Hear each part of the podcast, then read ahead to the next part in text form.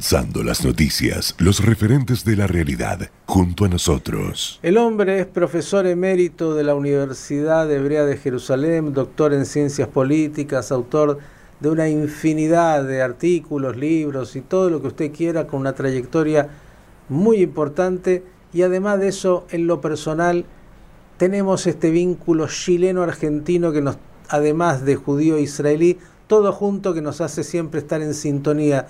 Querido doctor Schneider, ¿cómo le va? Eh, muy bien, Miguel Steuermann, ¿verdad? Chileno-argentino, argentino-chileno, como decimos. Eh, y qué lindo verlo con...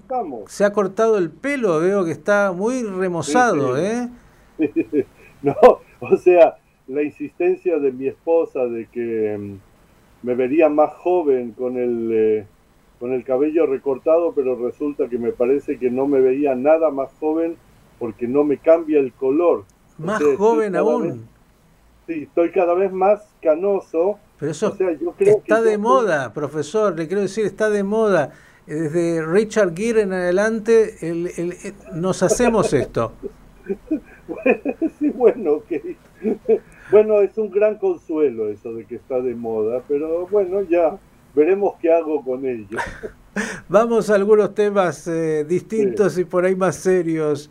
Eh, bueno, Asamblea General de las Naciones Unidas anual, como corresponde, todos los años ahí se ve y se escucha de todo, pero hay siempre expectativa de lo que es la palabra del primer ministro de Israel y como sabemos, diremos para todos los países, cada uno de los exponentes hablan, yo diría, para dos consumos, el interno y el global.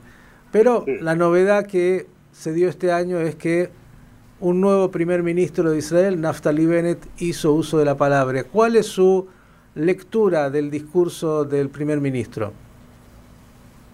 Bueno, Miguel, creo que tu primera observación es muy correcta. O sea, las Naciones Unidas es un foro internacional muy importante, por un lado, pero también es un foro político nacional dentro de Israel o dentro de cada país cuyo mandatario haga un discurso central en Naciones Unidas.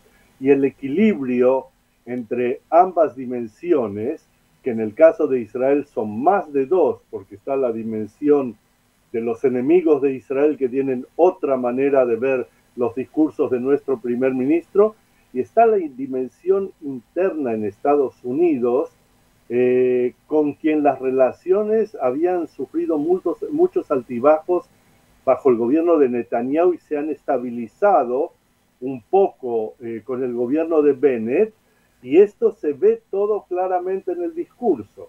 O sea, Bennett hace un discurso en el cual, por ejemplo, habla mucho de la novedad de su gobierno, de la capacidad de una eh, ancha coalición de gobernar Israel, pese a que las ideologías están confrontadas en muchos temas en forma casi absoluta.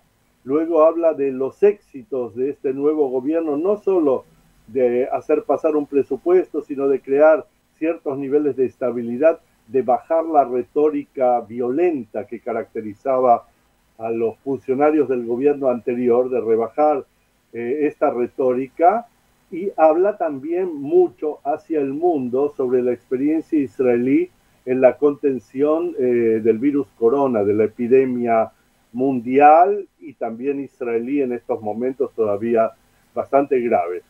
Eh, pero, por otro lado, no deja de tocar los temas, diría yo, entre comillas, esperados del Medio Oriente menos uno. O sea, habla sobre Irán, habla sobre el entorno de los países árabes, las mejores relaciones con Jordania y Egipto, los problemas de enfrentamiento con Siria y Líbano que tiene mucho que ver con el tema central que es Irán.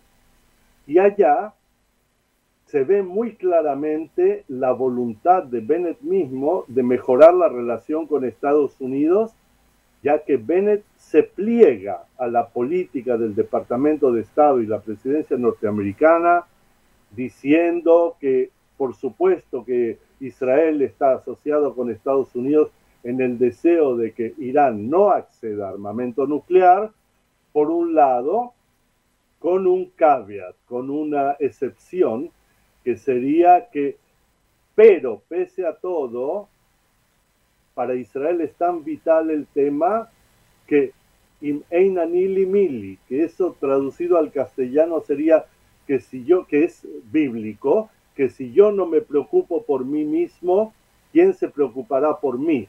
O sea que la última instancia de decisión sobre la política israelí con respecto a Irán queda en Israel, cosa que en Estados Unidos no es tan mal visto, porque la política americana ya hace varios años es de disociación de los temas de Medio Oriente y de retirada del Medio Oriente en lo posible. Entonces esto, como combinación de elementos, no suena tan mal. En Israel todo esto fue transmitido directamente, o sea, el discurso a la hora que se realizó, creo que era a las 10 de la mañana en New York, las 4 de la tarde en Israel o, algo así, no me recuerdo exactamente, em, fue transmitido en directo por la televisión israelí, mucha gente lo miró porque, entre otras cosas, es la primera vez que Bennett se presenta frente a un foro así. Eh, aunque ya había estado en Estados Unidos y ya había clamado que había tenido mucho éxito en su reunión con Biden, a lo cual le retrucó Netanyahu que él logró adormecer, Bennett logró adormecer a Biden porque hubo una imagen de televisión que a Biden se le caía un poco la cabeza agotado en esos días, entre otras cosas, por el problema de Afganistán. Era justo durante la crisis de la retirada de Afganistán. Entonces, bueno, esta era la segunda gran aparición internacional de Bennett. Eh, y pese a que el, el, foro de la Asamblea estaba, no diría yo vacío, pero muy poco concurrido por ser diplomático, o sea que mucha gente no participó, porque Israel tiene muchos países a los cuales no les cae bien. A ver, quiero, quiero hacerle una... que aquí ya, aquí ya se empieza a complicar la cuestión. Bien, quiero hacerle una coma sobre esto porque en realidad eh, hay que recordar que este año por la pandemia muchos eh, no llegaron a la Asamblea General, lo hicieron de manera virtual. En realidad los millones de personas que siguen eh, la Asamblea General y a cada país en particular tiene que ver con sus intereses puntuales. No sorprende mucho que no haya habido tanta gente porque fue así con muchos otros mandatarios, pero me parece, y quiero acá preguntarle, que el discurso fue un discurso cuidado, equilibrado, no tuvo, em, digamos, expresiones eh, altisonantes, sino que al contrario, pero dijo sobre cada tema, como lo viene haciendo casi este gobierno, mm, de bajo perfil en, el, las grandes palabras y los grandes discursos, pero accionando sobre lo que tiene que accionar. Y usted dijo, hay un único tema que no mencionó y que claro fue parte de la polémica interna de Israel y que entiendo que era también un acuerdo con su coalición porque ahí hay, bueno, posturas muy distintas. Claro, bueno, el tema no, el, el gran ausente en el discurso de Bennett y concuerdo con todo lo que has dicho, o sea, fue un discurso antirretórico en cierto sentido, muy diplomático, muy eh, intentando no ofender a nadie, aunque hablando en forma bastante clara, especialmente en el tema de Irán, que diríamos que era el tema central, pero sin PowerPoints, sin cartulinas con, eh, con expresiones didácticas, como si el público no entendiera y otras cosas. Muy moderado, diría yo, muy respetable. Y agregando, agregando profesor, casi algo así como Israel es un país normal que tiene sus desafíos y agrego a esto, a lo que no mencionó, le voy a agregar algo para que usted lo analice, que me parece que también el tema no mencionado obviamente es el tema palestino y la solución o no del problema palestino, que tampoco hoy está en el orden internacional, excepto en algunos en las prioridades. Incluso cuando habló de los acuerdos de Abraham y de muchos otros que se van a seguir sumando y hay noticias al respecto, de alguna manera también en el mundo árabe el tema palestino ya dejó de ser el tema fundamental. Sí, sí, sí, sin lugar a dudas. Bueno, el gran ausente era el tema palestino sobre el cual Bennett no puede expresarse públicamente eh, en la ONU, en Estados Unidos en general, sin provocar un quiebre dentro de la coalición.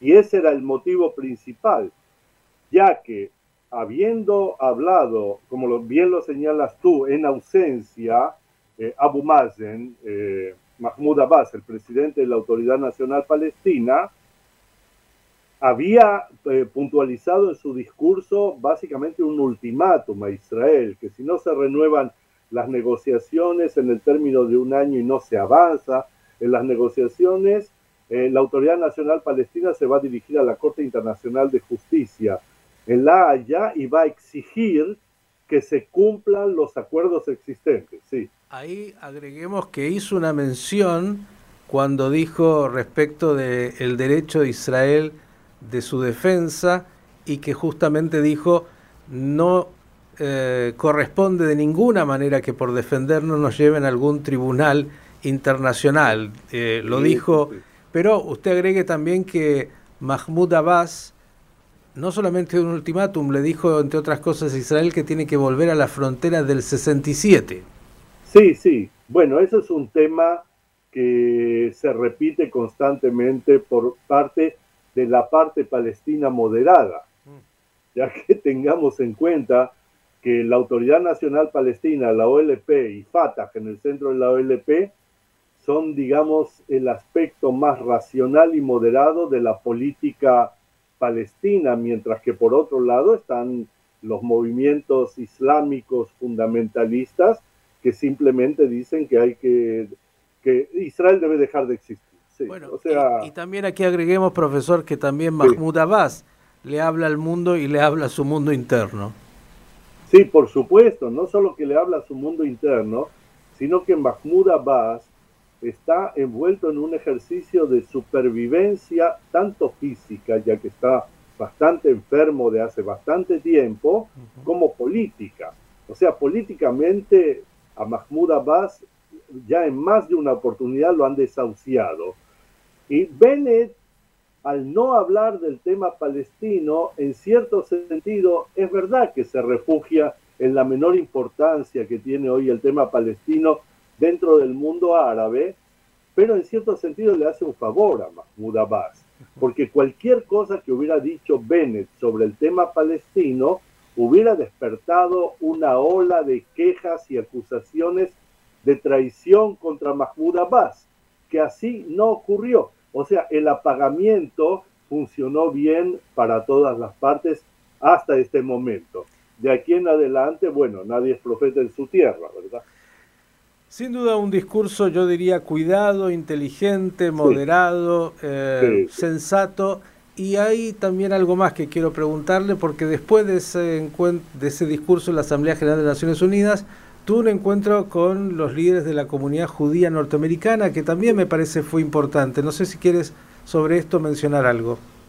Yo creo que eh, desde el punto de vista político personal, eh, interno israelí e intrajudío, o sea, dentro del mundo judío, esta combinación, esta relación difícil de definir entre Israel y la diáspora, eh, sí, fue muy importante la reunión. ¿Por qué? Porque hemos visto a lo largo de los años que con la mayor comunidad judía del mundo, fuera de Israel, que es la de Estados Unidos, que es en su mayor parte reformista, menos quizás conservadora y menos aún ortodoxa en los porcentajes de división interna y básicamente votante del Partido Demócrata. Hay gente que dice que 80% de los votos de judíos en Estados Unidos van al Partido Demócrata, pese a que hay grandes personajes como Edelson y otros que eh, apoyan a los republicanos, pero básicamente la masa judía y especialmente la de New York y la de California son demócratas o votan demócratas, se había producido y se estaba profundizando un quiebre entre Israel y esta gran masa de judíos americanos que son sumamente importantes dentro de la política interna norteamericana, no solamente para apoyar a Israel, para que Israel reciba lo que se cree de en Israel que debe recibir o no, que yo tengo una opinión muy acotada y que digo siempre que Estados Unidos dan lo que le conviene a Israel, pero le conviene más a Estados Unidos darle a Israel. Y esto hay que tenerlo en cuenta. Y que es cada vez menos influyente debido a que el Producto Interno Bruto israelí hoy día ya es muchísimo más grande que cualquier ayuda de préstamos, garantías o posibilidad de compras de armamento en Estados Unidos. Pero dejemos esto de lado y miremos un poco el problema religioso. O sea, la composición de la sociedad israelí es muy distinta que la composición de la sociedad judía norteamericana y en Israel los reformistas norteamericanos han sido golpeados sucesivamente eh, a través de problemas políticos internos con la coalición anterior. En la coalición actual no podemos decir que los ortodoxos no están representados porque básicamente Bennett mismo es un ortodoxo. Bennett es un personaje no es ultra ortodoxo, pero Bennett viene de un partido religioso que ha vivido muchos cambios, se ha modernizado, pero él tiene personalmente una apertura que la ultraortodoxia israelí no tiene hacia las otras corrientes del judaísmo.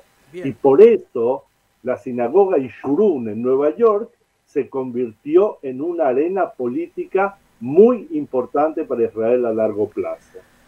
Bien, profesor, como los minutos siempre son tiranos en radio, la síntesis, aprobado, aprobada esta gira del primer ministro Bennett eh, y su presentación en las Naciones Unidas. Yo creo que ha pasado con una buena nota y no olvidemos que antes de esto estuvo en Sharm el Sheikh con el presidente Assisi de Egipto, detrás del cual había una notoria bandera israelí, no solo la egipcia, como era la vieja costumbre, y remendó ya Bennett en otro encuentro las relaciones con Jordania, que estaban muy tambaleantes porque la familia real jordana había sido muy vituperada desde Israel. Entonces yo creo que a nivel internacional, aunque no es el centro del foco político, porque el foco político inmediato en Israel es la epidemia y el presupuesto. Estos son los dos temas inmediatos y si hay un estallido en, Cisjordania o en la Franja de Gaza, pero digamos que en este momento todavía no hay. Eh, pero en eh, la plana internacional yo creo que están haciendo un trabajo, entre comillas, normal. Y qué mejor que la normalidad para las relaciones internacionales. Doctor eh, Mario Schneider, profesor emérito de la Universidad Hebrea de Jerusalén, justamente doctor en ciencias políticas, gracias y hasta la próxima. Hasta la próxima, Miguel, y que esté muy bien en Buenos Aires.